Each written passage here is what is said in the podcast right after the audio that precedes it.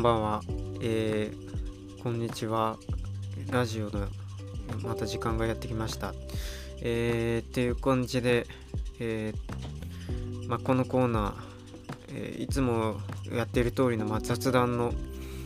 え、もイベントになるんですけどおっとまたちょっとなんかえ、テンションが上がっていまいち上がりませんね。困ななんでだろうな。困ったな。まあ、夜毎回ちょっと空いた時間空いた時間が空いている時、でかつんなんとなくちょっと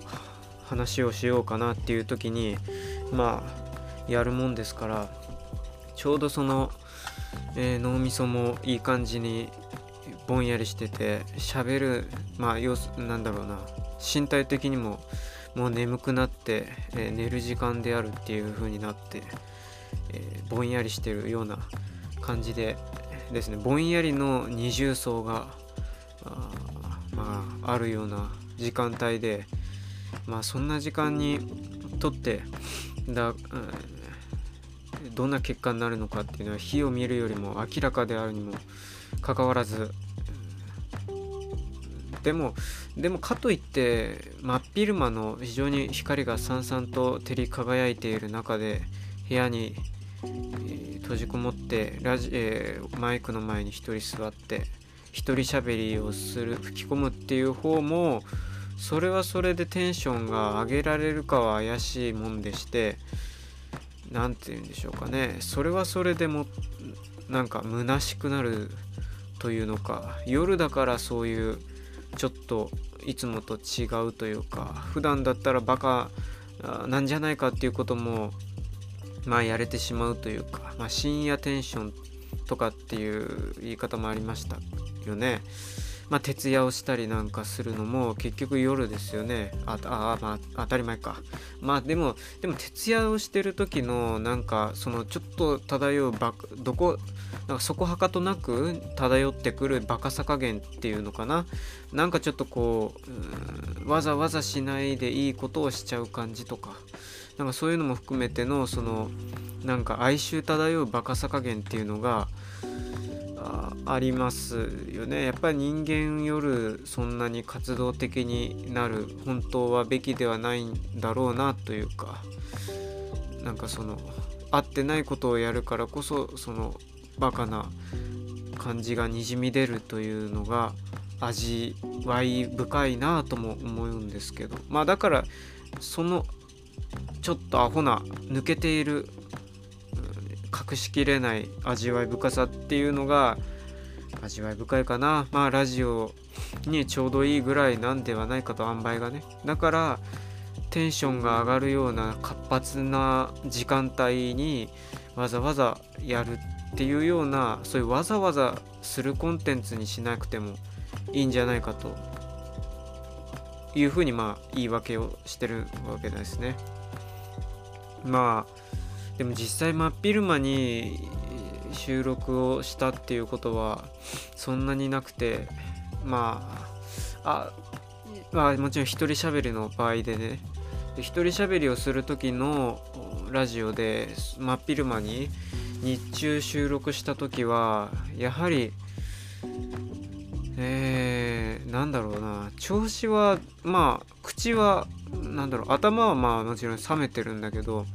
でもどことなく調子が上がらないという感じがあってうん。だから調子狂ってる歯車がうまく噛み合ってない時間帯に隙間的に取るそういううなんだろうどうでもいいある意味どうでもいいメディアで、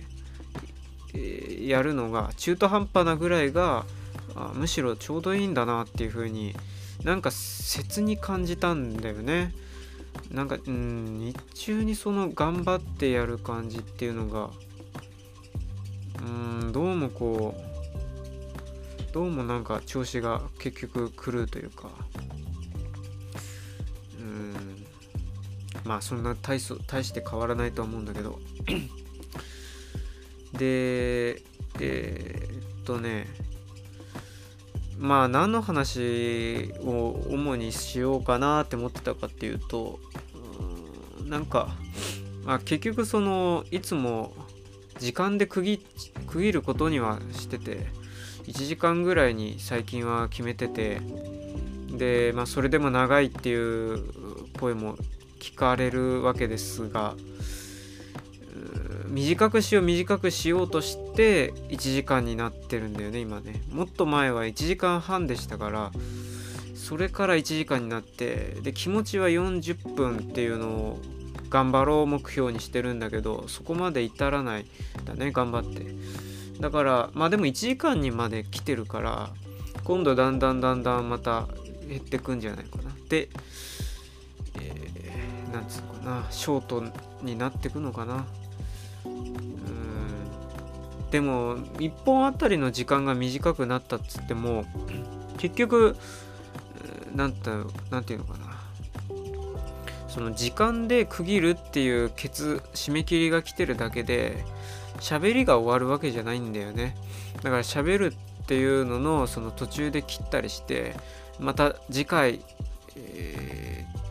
次回に続くみたいな形でダラダラ続く感じになっちゃってるわけですよ。だからあんまりこの意味がないといえばないだねこのリミッターっていうのもね。うん。まあそうなんだよね。だから一応つながり的には前回の話からつながるのかな。えー、っと前回も結局なんかこんな感じのテンションで夜やってやった覚えがありますね。でだらだら雑談的なこと喋って。何だったかな。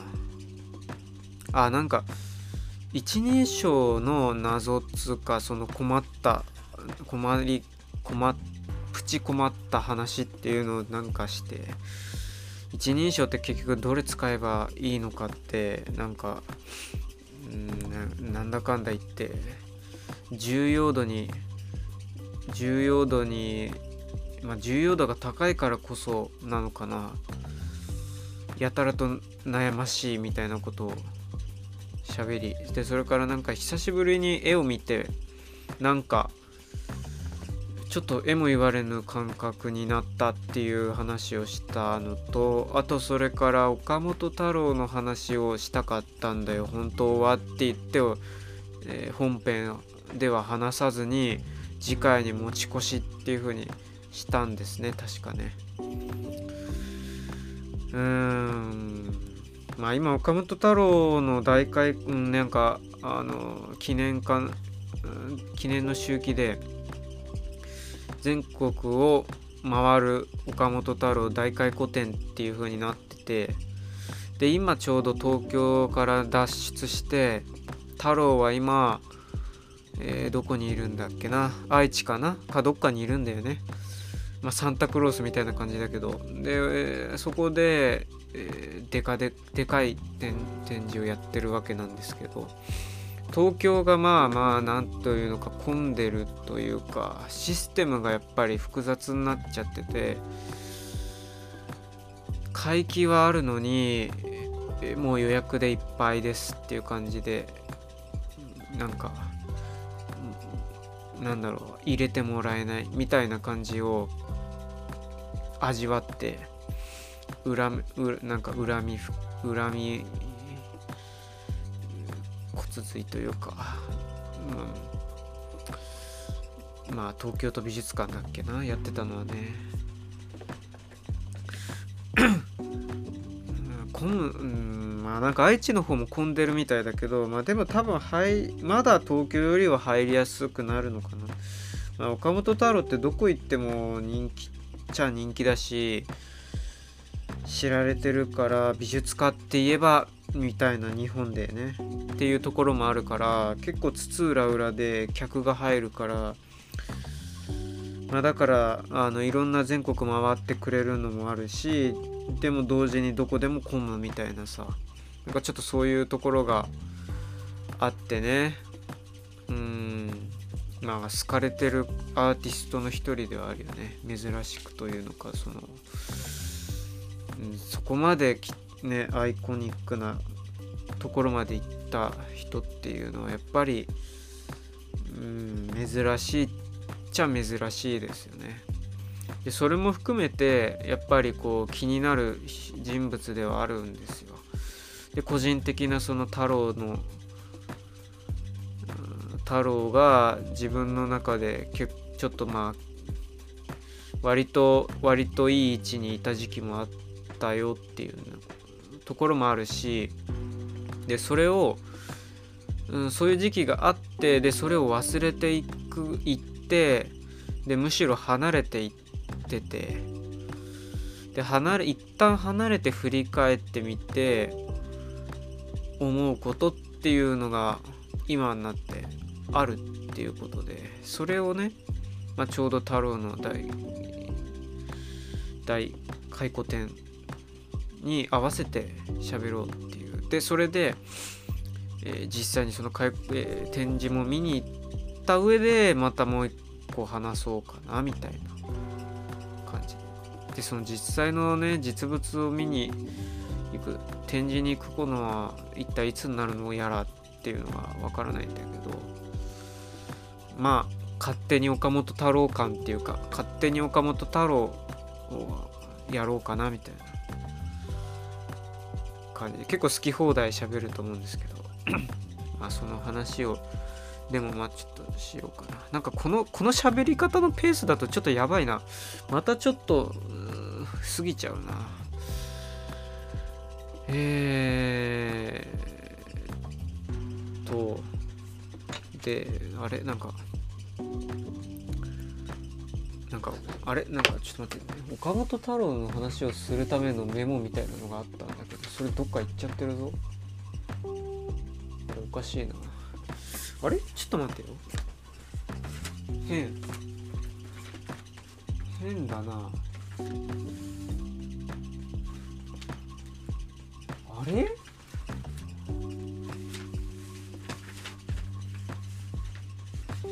あれ？どこやったしいな。まあいっか。まあいいや。まあ別にどうせメモがあってもそんなにちゃんと見て喋ることでことをしないから。気ままに喋ろうかな。あでその前にもう一本余談をすると。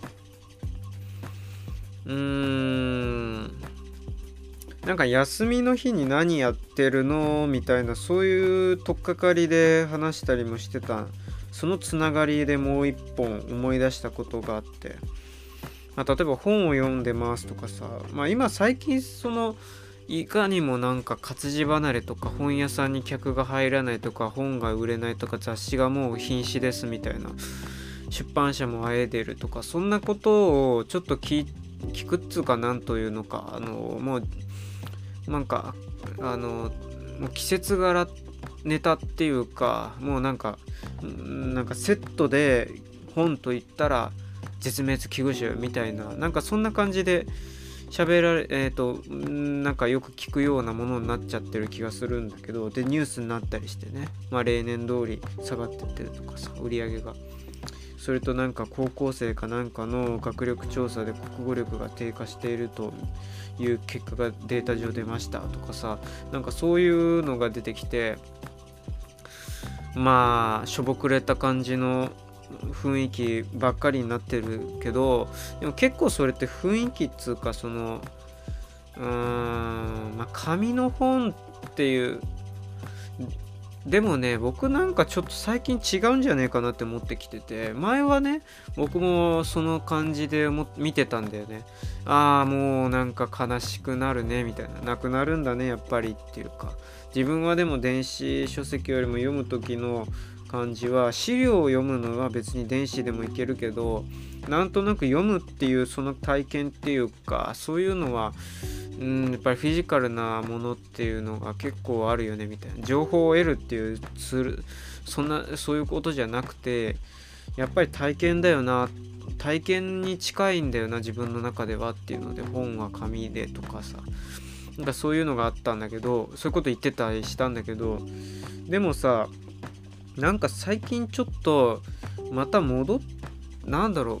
うなんか紙の本とかで紙媒体も意外とそのえっ、ー、と盛り返すところがあるんじゃないかっていう気もしてて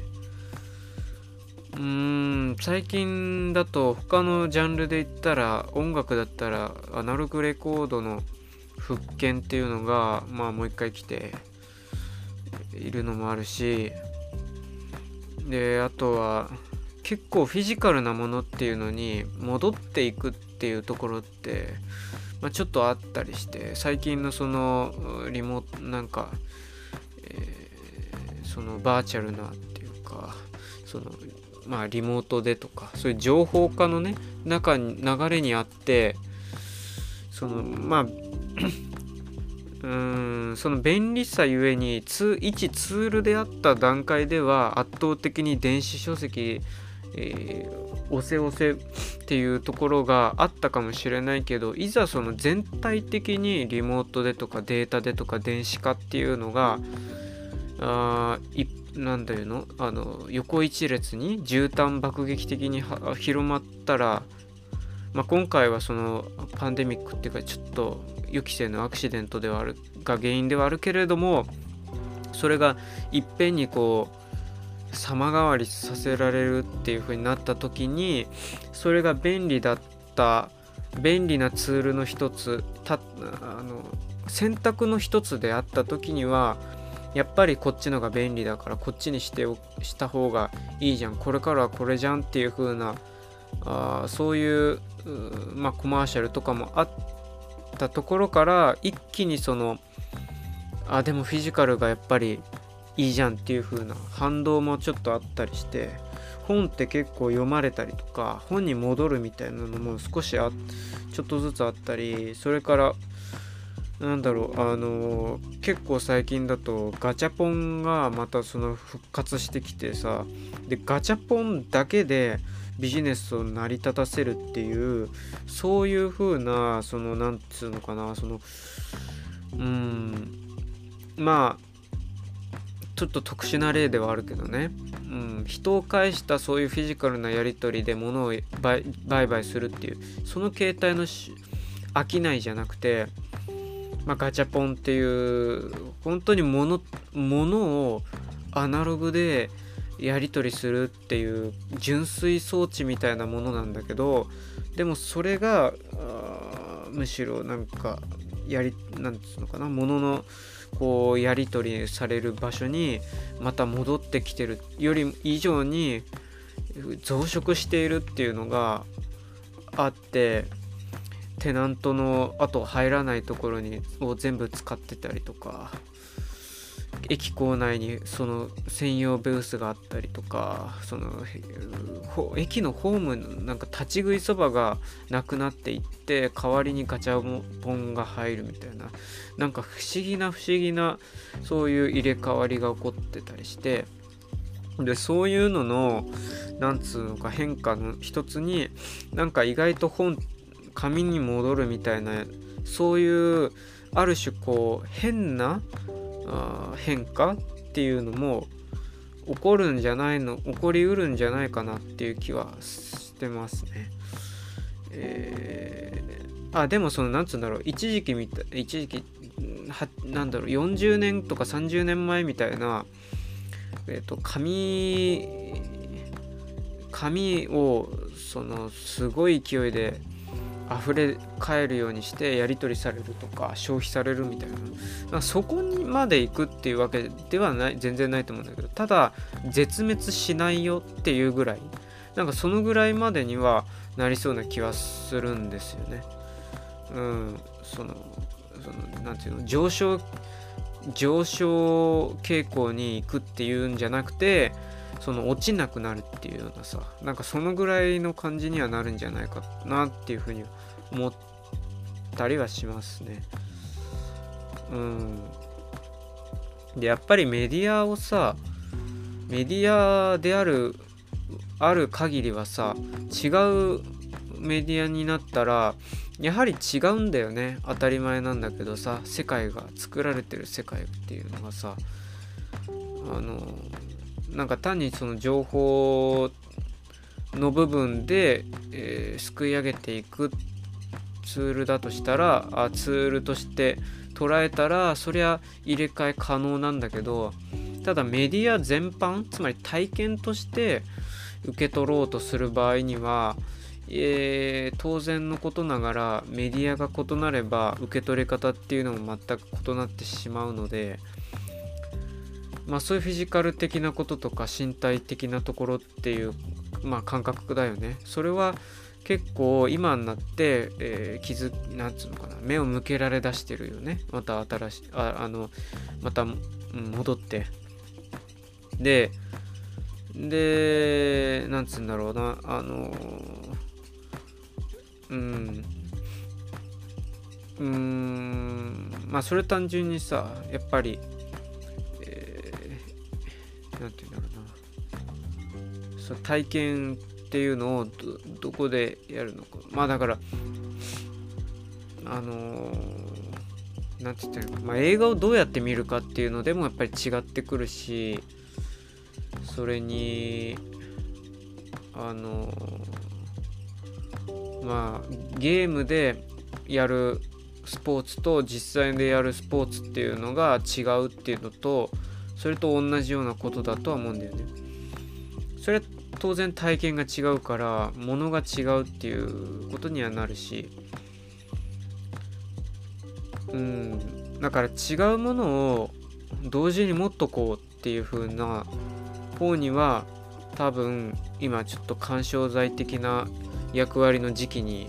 あって、えー、おそらくは何だろうな。こう減少傾向が少し少し踏みとどまるみたいな感じにもなるのではないかなって気もするね。それに新刊とか結構いろんな形で本ってさ出版されて世に送り出されてるからもちろん個人で作ってる冊子とかだってさまああの縮小していってるとはいえ、うんと、その何て言うのかなそのその最盛期と比べるからみんなそのまあ、いわゆる全盛期と比べちゃうから何でもさほぼ全てさそれと比べたらあの低いっていう数値になるのは当然じゃないですか。でもあの何つうのかな。うーん。まあ単純にその受け取る数と、まあ、需要と供給みたいなそういうバランスみたいなところで見ればまあむしろ溢れてるぐらいっていうのは変わらないわけだからうん、枯渇してるっていう感じではないじゃん。そのまあ昔のそのオタクっていう言葉がまだなかった頃みたいな頃の、えー、その渇望感メディアもない受け取れるものもないだけれどもそのなんかわずかなわずかなもう紙媒体あるいはもうもうなんか交渉だよね口伝え口伝みたいなもうなんか伝承みたいな感じでえー、ちょっと入ってきてでフィルムがあ一度だけ上映されるみたいなさその感じの渇望感ではないからやっぱり満たされた結果減っていきである程度減ったところでちょっと落ち着きみたいなそういう感じにはなるんじゃないかなみたいな。でも思ってますね。はい。で言いながら僕は休みの日に本を読むかっつうと確かに読まない。あんまり。で本はねでも買ってるんだよね。ちょこっと。で買ってってえー、っとまあ雑誌は買わないんだけどそれその文庫本とかさ小説なり、えー、その説論集なりエッセイなりまあ何でもいいんだ。でもさ文庫みたいなやつを買ってるんですよ。で買ってで寝る前に読むっていうのが僕はやるやる感じで。あんまり外に持って行って読むっていうことはそんなに好きじゃないっていうかあんまりしないんだよね。電車の中とかで読むっていうのも何て言うか。まあなんか外行ったら外行った時の体験っていうのがあるからなんかどっちかっていうとそっちに気がいっちゃうんだよね。だから電車乗ったらずっと窓の外見てるのをやるっていうのはもうなんかずっと変わらない電車初めて乗った時ぐらいからだからあんまり本を読むっていうか気にならなくなっちゃってでで外行ったらまあ散歩するっていう方がなんか優先度高くなっちゃうっていうか関心の的が。でそうすると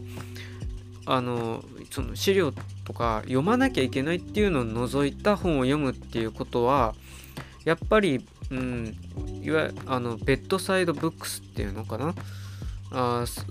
寝る前に横に置いといた本をちょっとパラって読んで寝る前に読むみたいな。で特に寝っ転がって読むのがいいんだね。で寝っ転がってでちょっとまあ明かり部屋の明かりなんかをちょっと本の背表紙でさちょっと隠しながら読むっていう感じがなんかその眠りの導入前の感覚とちょっとミックスされていってそれとこの文字の中の世界のビジョンっていうかイメージがに溶けていく感覚っていうのがそのリンクするっていうのがすごくその紙の本のその体験のなんかななんていうの？そのすごくこう力発揮する場所な感じがあるんですよ。でそれってあの別に精読するとかじゃなくてもっとこう何て言うのかな？溶け浸すっていう感じが近いかなっていう。うん、それは別にストーリーがある小説とかじゃなくてもそういう感じで読む読めるっていうかなんかそうそうなっちゃうんです。それがいいんだよねすごく。ででもうなんかぶっちゃけ、ね、眠気がさあの読んでてきたらさ来てでもまあちょっとまだ読んでるみたいな時にはさほぼなんか内容なんて入ってこないんだよね。読んでないようなもんなの。でもそのまどろみの時間帯もいいしさですんなり眠りに入れるしさそれでいくと。でまあでもそういう感じでちょこちょこは読んでるぐらいだけどでもあんまりだからガツガツ読むっていう感じでもないないんだな。読みたい読みたいって言って読む読みたい本はいっぱいあるのにっていう困ったことだよね。ベッドサイドブックスがどんどんどんどん増え増殖していって自分のなんか形をさこうなんかか尻なんか型取りされるみたいな感じでベッドをね囲み出しちゃってね身動きが取れなくなってくよね。まあそれもそれでいいんだけどとかって言っていいのか良くないね。読んだ方がいい。読んで読んでこうはい読んだっていうので一回済んだことにした方がほんいいね。やっぱりなんだかんだ言って。でうーん。僕でもねもともとは本当に読まなかったんだよね。でその本を読むっていうことは何だろうな。親はすごく言ってきてたんだよね。親は活字を読めって散々散々僕に聞かしててでなんか子供のためのそのなんだろう児童書っていうのかな。児童向けにちょっと本案されたような世界名作文学みたいなやつとかを買って置いたりしてちょっと仕向けようとしてたんだけど僕は全然一切そっちに全く興味が湧かずでなんか半分怒られるみたいにしてちょっとなんか読まされてでも読,、ま、読みきれずみたいななんかそんなグズグズな状態をずっと過ごしてもう完全に外で遊んだりとかさ何か絵描絵描くとかなまあ落書きっていうか 何か作るとかも含めて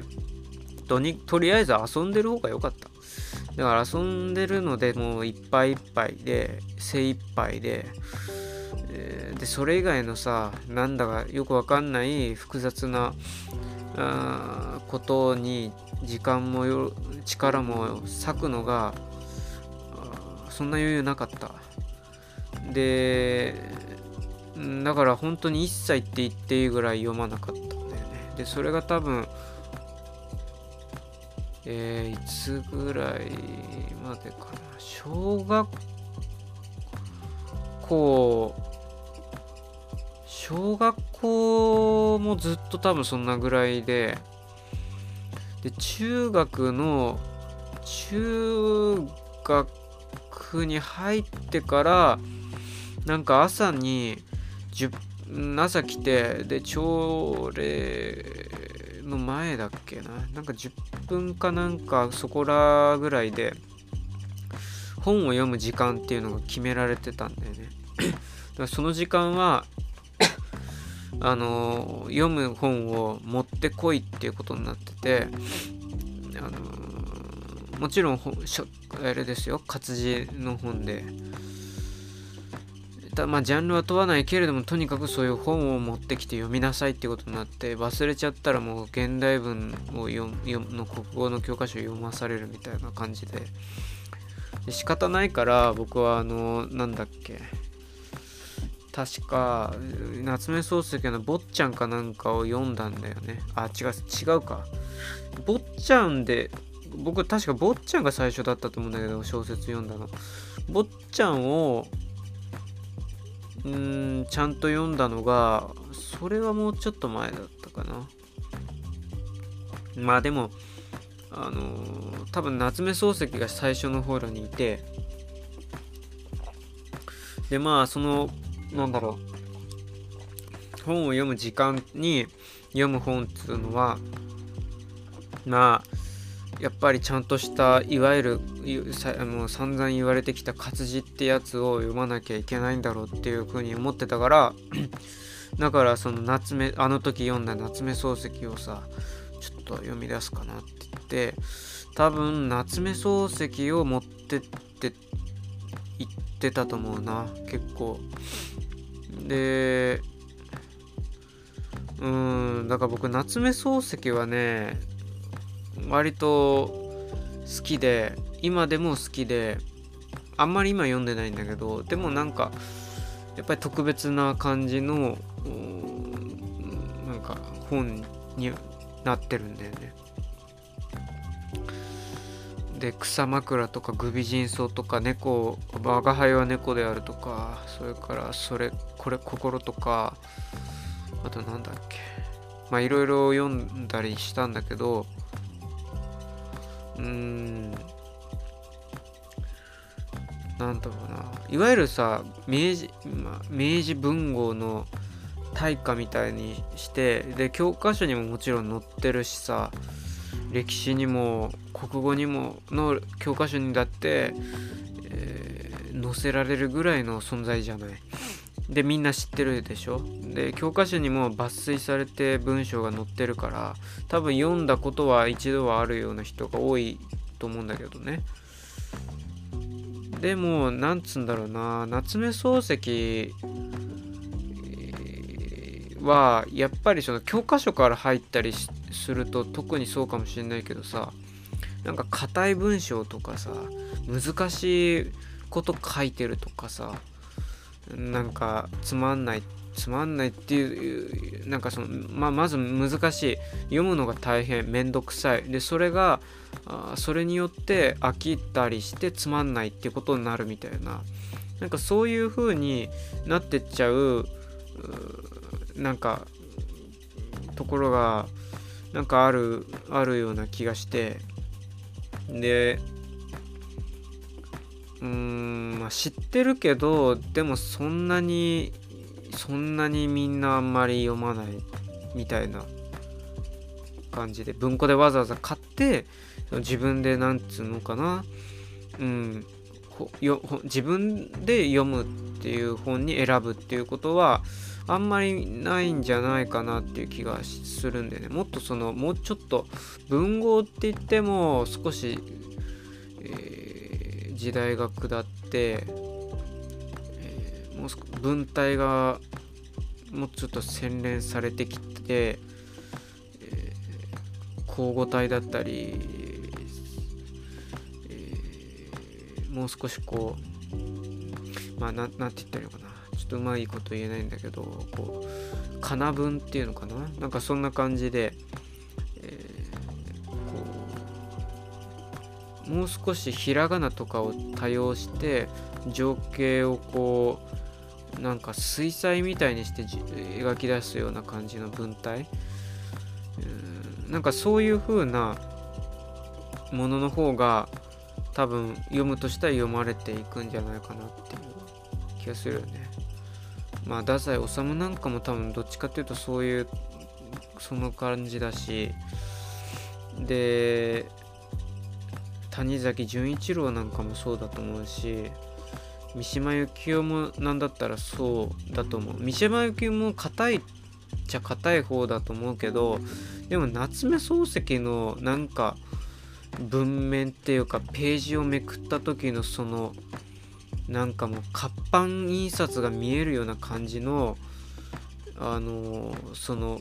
なんつうかぎっちり度合いいやそれスイッチに組み上がってるとかっていう意味ではなくてもう本当にそのもう言葉でございみたいな感じのあれとは違うと思うんだよ三島由紀夫は。でそっちの方が読みやすいと思う圧倒的にね文章のその力っていうののタイプが違うで僕はやっぱりその授業から入ってなかったのが良かったのか結構自分の夏目漱石の泳ぎ方みたいなのをなんとなく感じ持っててでまあだから教科書なんかで載ってるのはあれ雑誌に載ってるっていう感じで見てたんだよね夏目漱石は。だから夏目漱石のあ夏目漱石さん乗っけ乗っか載せてますわみたいにして、まあ、進んで現代文のに載ってるやつを、まあ、ちょっと読んだりしてたんね。あんまりなんか授業で取り上げられないんだけど夏目漱石心ぐらいだよね。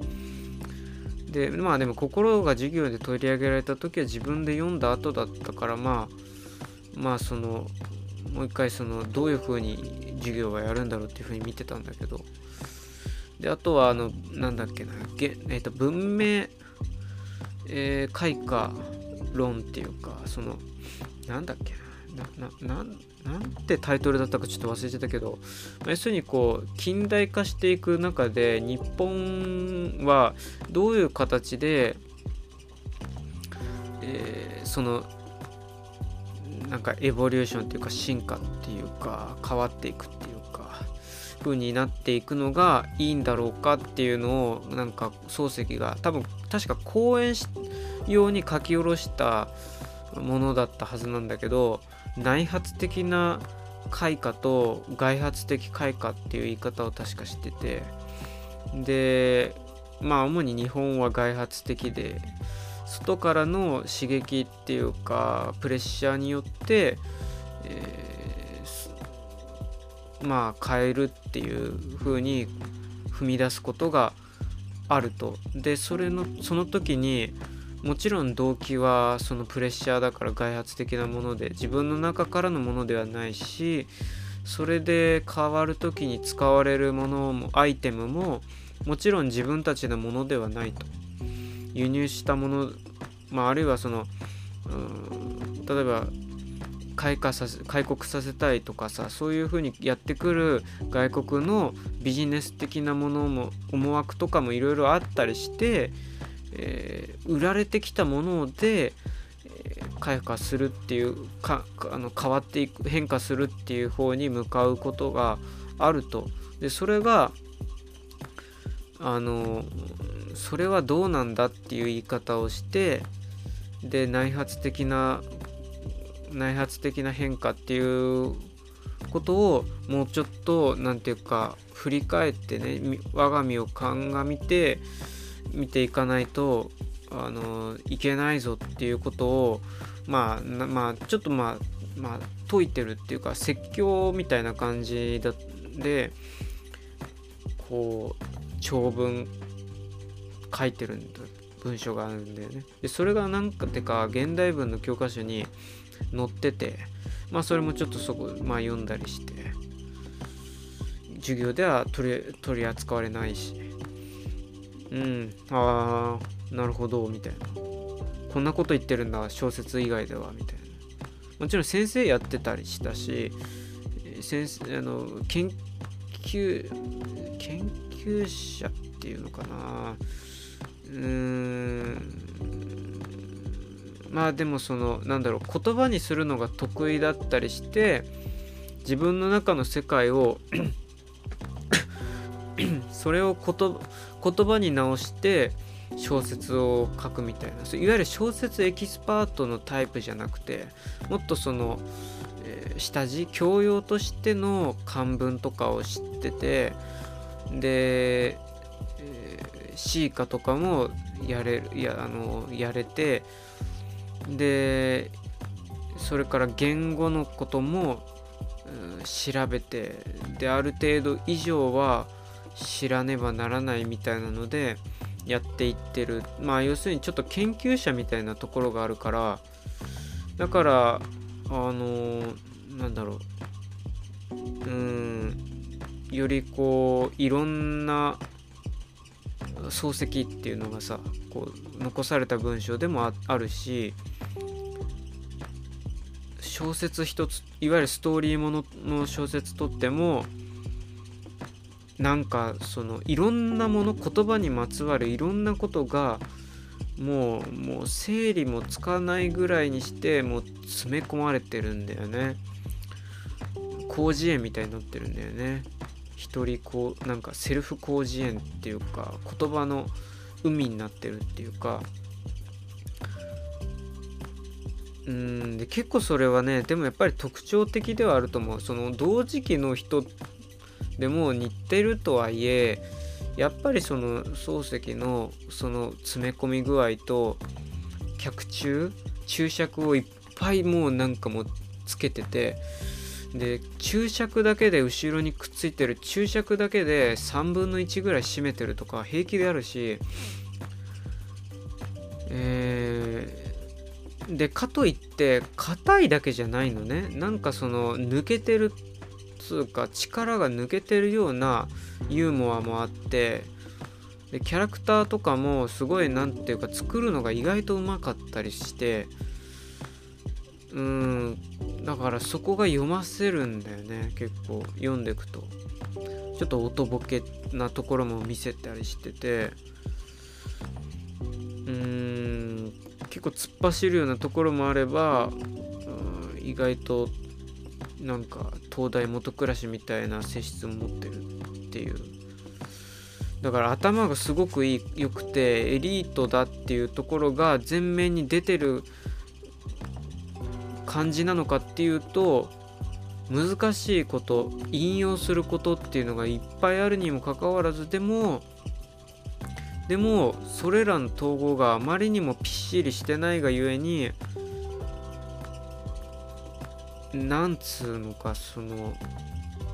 頭がいいためのものには見えなくなるんだよね。もうそういうものとしてあるっていうのがさ今までいろんな人たちが言葉によって作ってきたそのありさまっていうのがもうなんつうかコラージュされてスクラップブックみたいにしてこう積み折り重ねられ折り重ねられてるからだからあのなんあのなんていうの？あのそうえなんつったらいいのかな？そう統合された知識みたいな、うん、お勉強みたいな。なんかそういう感じじゃない全然なんか風景みたいになってるそういう。でそれでさやっぱり夏目漱石で僕が惹かれたのはビジュアルなんだよね。すごくそのイメージをこう想起させるようなあの書き方ををする。でそれからそのビジュアルの場面設計っていうのがすごくうまくてキャラクター作りがさっきうまいって言ったけどそうなんかまあ落語もにもちょっと通じるところあるかもしれないけど場面を作っていくその情景っていうかでそれと人物を絡めたりとかアイテムを絡めたりとかでそれと文章っていうか、まあ、言葉っていうのがこうどういう風に交わってで一個の小説みたいなのになっていくかっていうのが何て言うか統合されてなくてうまいんだよね。ものすごくそのでビジュアルをこうなんかなんつうのかな脳みそで分かるんじゃなくてズカンってこう浴びる感じで分かってくっていう体験をしてそれがすげえって思った思って面白い夏目漱石って思ったきっかけだったのね。でもそれはやっぱりそのパッと開いて夏目漱石読むかっつって開いて上ってなるのと同じようにしてやっぱり上ってなるのね最初ね。ものすごくこう読みづらい、えー、でもね本当にしばらくななんだろうな。10ページぐらいもうさなんか20分か10せめて10分ぐらいは我慢して我慢しなきゃいけない時間があるんですよ。でそれに体がこうじゃんだんこう我慢して我慢して浴びていると何て言うかそのいろんなこうこのそのものがえっ、ー、と層をなしてリンクされていってビジュアル化する瞬間がある。そこにこうこうスーってこう何ていうか入ってくっていう感じで。それはすごい体験なんだよ。でそのおいわゆる溢れ出る溢れ出んばかり。あでも全部作られてるさ成分は言葉なわけじゃん。紙のスペースの中に何ていうかもう本当に二次元平面的に置かれてるさ言葉にしかないわけなんだけどでもそれがそのなんか途端に空間を持ってっていうか厚みを増してで時間が作られてってくなんか動き出していくような感覚っていうのがあるんだよね不思議と。でその黄斑溢れんばかりの言葉そこにあるねその言葉っていうのもそれはやっぱりイメージのための言葉その世界の中世界のための言葉なんだよね。だから絵の具に近いんだと思う。なんですか言葉は絵の具。うそういう引用とか過去のそのなんか歌なり人物の引用なり昔の話なりっていうそういうものも全部そのなんつうのか再構成でされてる絵の具なんだよね。でその絵の具たちっていうその捉え方にちょっと頭がシフト体がシフトするまでになんつうのか時間がいるんだよねやっぱりアジャストするのにやっぱり言葉って見たら理解するためにこうっていうのから入るじゃない。だから理解しようとさ知ってっちゃうんだけどそうするとねものすごい大変なんだよね。だって夏目漱石の言葉にさもうなんか平気でその作った言葉も入れるしさ当て字はいろいろ入れるしさだから同じ言葉一つとってもその自分で作った作品によって全然違う漢字当ててるのが平気であるしね。でなんか独自の言葉も入れちゃうしさ、うん、当て字もなんか難しい言葉漢字を入れてる入れてる上に当て字っていうのがもうなんかもうななんで夜べがないっていうかさこっちはもうえ何何に捕まって読んでけばいいんですか？みたいな。感じになっちゃうわけじゃん。だから僕なんかはもうさもういちいち注釈に飛ぶのはもう諦めてもうとにかくもうなんか突き進めっていう感じでもうもうもう読めみたいな感じで、まあ、我慢するんだよ。でそのもう漢字とかも読めない。もうなんだか読めないのももう気分で読むんだよ。もう合ってるかどうか関係ないの。だってもう当て字とか作った造語とかだったらさまあ似たようなもんじゃん。だからもうそう自分の中での読みで読むのね。ってやってくと絵の具みたいになる。絵になってくんだよねすごく。うん。でそれはなんか漱石がそういう風に考えたかどうかは分かんないんだけどでもそのなんか入り組んだりなんか複雑だななんか時に日本語として破綻してんじゃねえかっていうようなさ文章が作られててさっていうのももう超えちゃってんだよね。なんかその日本語がどうとかとか文章がどうとかっていうシステムだからもうこれはもう体験するもんなんだっていう感じでいう風になってくんだよね。うんだからそれとやっぱりこう例えばうんなんかビジュアルを想起させる小説家の人とかって結構あの日本は多いと思うんだけどえーと、すごく絵の具的に使う人っていると思うんだけどその言葉をからあの何て言うか言葉と何かあの象徴するものが対応しててでそれがプログラミングされていくようにして作者が想像しているその場面設計っていうのをあるいは心情っていうものを相手にえなんかストレートに寸分たがわず伝えるっていうそういうタイプではなくてもっとこうやっぱり情緒的だったりあるいはその水彩の写生みたいな感じでこう何て言うのかなその書いてくっていうか色を描いてまあ短歌とか俳句に近いっていうかさそういう絵を描くような感じで描いてく風景を写していくっていうなんかそういうさタイプの作品ってあるんだけどさ。で谷崎潤一郎なんかも結構やっぱりそういう場面とかさそういうのを描き出すのがすごい上手い人だテクニックもあると思うんだけどでもやっぱり夏目漱石のそのビジュアライズっていうかそれとちょっと感覚が違うわけだよね。で谷崎はうまい。ものすごくうまい。ででやっぱりイメージ なんだけどそれは文章なんだよな。なんかそのイメージがそのやっぱり谷崎のその妄想なり想像にあって。そのイメージ想像っていうのを元にしてそれを文章に翻訳するっていう。なんかその営みかつその営みがうまいっていう感じでなんかとてもリンクしてるんだ。だからあ言葉とそのイメージとかそういったものがね。なんかだか当然理解するっていう状態でもすんなり読むっていう方に入っていけるし読書っていうところにあの合ってるものだとと思うんだ。だから日本語としてさあのなんつうかあの間違ってないっていうか正しいみたいな。なんかそういう感じの文章なんだよな。なんだけどあのでそれでさやっぱり感覚的に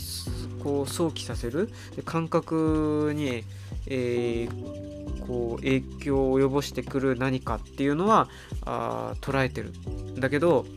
捉えてるんだけどでもそれ分かるものなんだな。文章なんだよなやっぱり。うんでもやっぱりでも漱石はあれは文章なんかがわからない。なんか日本語としてめちゃくちゃだったりしてさ、うん、言葉も作っちゃう。文もやたら長い。でも言葉って案外そういうものだったりするのかもなって作るしその時々で作っていい道具だしいい道具だ。でまあそのなんつうんだ。別にルールとかないんだよ。あるんだけどそれはやっぱりそういうので作っていってでそれがアーカイブされてって残ってって主流になっていくものがあってでもまたそれが時間とともに変わってブラッシュアップされて残ったり残んなかったり形が変わったり変わんなかったりっていう風になってくものなわけだからさ。だから結構そういうありさまっていうのがなんつうのか丸ごと文丸ごとこう本になっちゃってますっていう感じなのかもっていうふうにはまあ思ったりするかな。うん。でもね疲れますやっぱりいかんせん。そそれに読む速度も上がんないね。なんかこうあそう。なんだろう。ちゃんと読むかどうかっていうのでなくてもどんどんどんどん読み進めていくっていう進め進めっていう読み方でも時間がどうしてもかかる。からうん、あんまり、まあ、読まれない かもしれないけど、うん、まあでも夏目漱石の本は、夏目漱石の本はでも今でもブームにはなんないかもしんないけどそうして。でも多分ハマる人はいるんだよね。なんかね。いるんだと思う。でそれはそれはあの本に惹かれるんだよね。やっぱり。そういう本に。なんかストーリーとか文章その文章の何かなんなんなんかかその内容とかそんなんじゃなくてもうああいう言葉で作られた本っていうのに多分ハマるんだと思うんだよね。体験だからさ。体験としてハマるんだと思うんだよね。うん。うん。まあでもなんだろう。そうね。まあ読んでみてもまあいいいいかもしれないですね。うん。で多分その意外とそのやっぱりどうして難しいとか書かれてることが何かすごく言な言語学的にどうとかなんかそういうなんか深いところからの哲学がとか思想がとかそういうところからがピックアップっていうかズームされちゃうズームっていうかフォーカスがそっちに当てられちゃうからより敬遠されるとこにあると思うんだけどもっとねなんかビジュアルだと思うよ。なんというか感覚的には。だからあのそれでこう僕はおすすめする時には押したいポイントなんだよな。ただそれはするにはやっぱり体験でやっぱり我慢しなきゃいけないところはちょっとありますよっていうのだけちょっと最初に言ってっていう感じで。まあ映画だってさそんな感じじゃん。やっぱり見てく時とかその没入するのにもすんなり行くのもあればちょっと時間かかるものだったりあったりして。で時間がちょっとそれにかかるものだっただからといってその残らないもの作品かっていうと意外ね意外っていうかまあそうじゃないってことはみんな結構知ってると思うんだよね。だからうんそのなんだろうな、うん、ちょっととっつきにくいのかもしれないけど意外とハマるも人はハマるハマれるものだということだけはまあやっぱり強く推したいという何度言ってもいいなっていうふうに思いますね。はい。うんなんかそんなところがあって思います。でそれと本がそのいろんな形でさ変わっていくだろうなっていうのでえっ、とで電子書籍っていうのも一つあるしでそれから音声で聞くその聞く本っていう読書もあるし読書っていうのかそのまあまあ聞く本だよね。っていうそのやり方だって今あるからあってでそっちのサービスもかなり需要があるからどんどんサービスがさそっちに、えー、こうかなんか増やされる方にさ今向いてて出版社とかがさ結構そっちに力入れてるわけだよ。でそういうのはやっぱり増えていくのがいいなっていう風に今思うようになってて昔ちょっと違かったの。やっぱりちょっとあの懐疑的に見てたところあるんだけどでもそれはさなんつうかさその電子書籍っていうのがまたちょっと違ったメディアとして受け皿になるのと同じように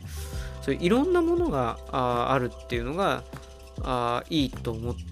たんだよな。でそれがひいてはその本が本離れみたいなののなんつうんだそのあの、絶滅から救う救うっつうの？うん、その V 字に回復じゃなくてその緩やかにするとか。まあちょっと抑えるみたいなとか。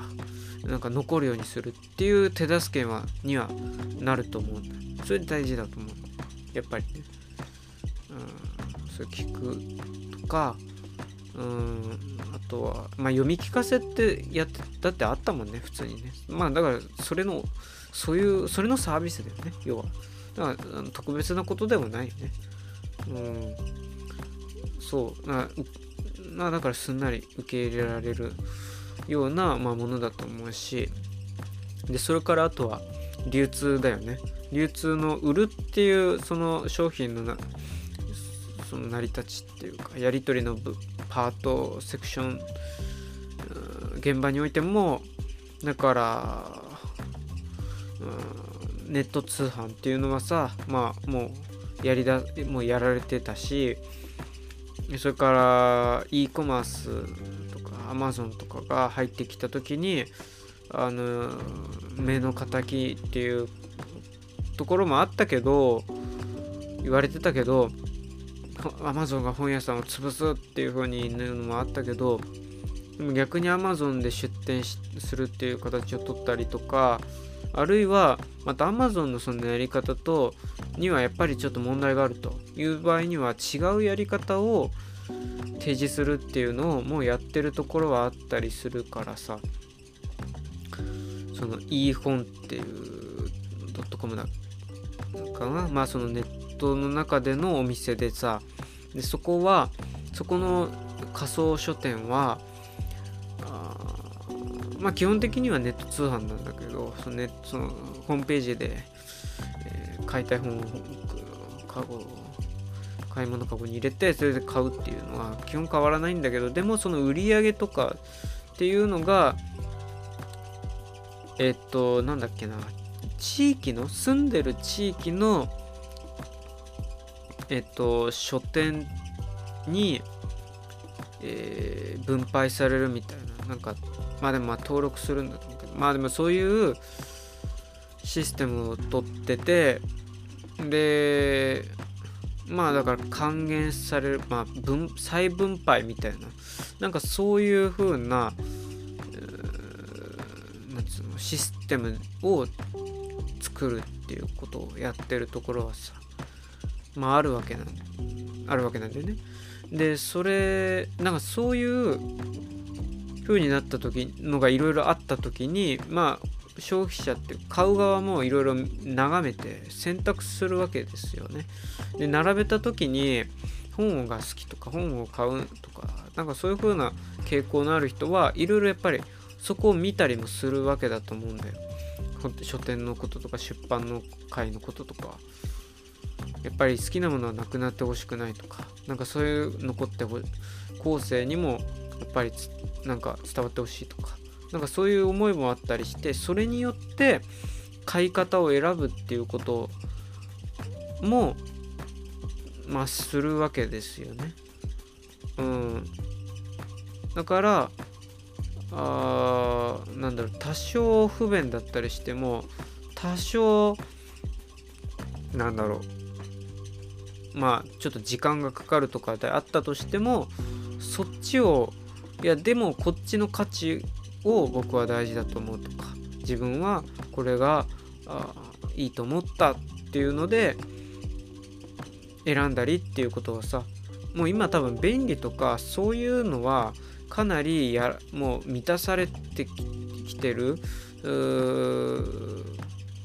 分野だと思うから便利っていうよりももっと充実とか差とか選択とかなんかそういう風になっていって多分なんかうんなんかそこをうまく使えばあの全然なんていうかバリエーションを担保することは確保することはできるじゃねえかなっていうふうには思ったりはしますね。はい。なんうん。でそれに伴ってやっぱり自分も見方とか捉え方っていうのが変わってきたりしたね。うん。分野。まあ中古市場とかね、まあ、いわゆる古本ってやつですね。古本の分野も多分それでまたちょっとさいろいろ変わってくると思うし、うん、そうお店を巡るっていうのも一つ体験の一つじゃん買うと買うとか読むとかっていうのとはまた違う？けど確実に本っていうのの世界の一部じゃん。うん、なんかそういうのが広がっていくといいなっていう世界観が世界観でね世界っていうか。うん。まあそんなことをまあ思ったりはしたかな。っていうところでもうちょっといい時間になってると思うからあれ？いや予想通りだね。予想通りああもうダメだ。時間が1時間だ。もう予想通り岡本太郎は時間が来てしまいましたのでまたなんだろう次回かな。次回に本当に回したいと思います、えーまたちょっと聞いてね聞いてください。ってことで。うん。そんな感じで以上です。またまたここに来て聞きに来てくれればいいなと。聞いてください。はい。ではまた。